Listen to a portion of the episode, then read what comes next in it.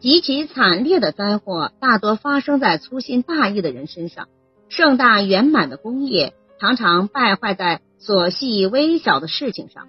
所以古人说：“人人都说好，必须防备有一个人感到不满；事事都有功，必须防止有一件事情不能善始善终。”韩非子说过：“千里之堤，毁于蚁穴。”欧阳修也说：“福祸患常积于忽微。”对小事的疏忽，往往酿成大的灾祸。酷烈之祸多起于玩忽之人，玩忽之人玩忽忘事，当然也会玩忽职守。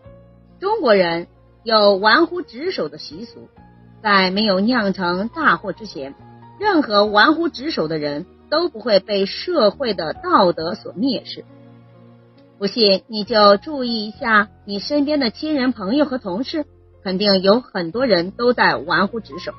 然而，尽管如此，我们也不要去做玩忽职守的人。没事的时候怎么都好，一旦有事儿，你的一生就毁了。中国人对玩忽职守的品性很宽容，但对玩忽职守的责任人则从来都残忍异常。盛满之功常败于细微之事，这方面的例子数不胜数。从大厦崩塌到飞船失事，从火车出轨到森林大火，几乎没有一件事儿不是因为不起眼的小小失误造成。所以我们在生活中要注重细节，谨防在小事上栽大跟头。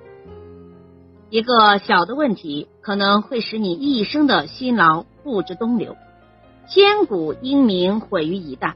古今中外，有多少英雄可能为自己的失败设计过无数壮烈的场面，却不曾想到，事实上往往是失败在一件小的事情上。这就叫阴沟里翻船，后悔晚矣。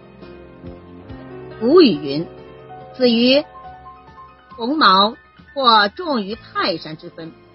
一代名将张飞的死法，不能不让人惋惜，也留给我们这样一个教训：不要忽视自身的小缺点，也不要忽视身边的那些小人物。事事有功，须防一事不忠。以前很多事情都成功，但一件做错了，可能毁掉以前的功劳。因此。做事还是应该表面轻松自如，而内心则必须时刻小心谨慎。祸事未发，不是因为它不存在，只是因为它还未发现而已。感谢收听，再见。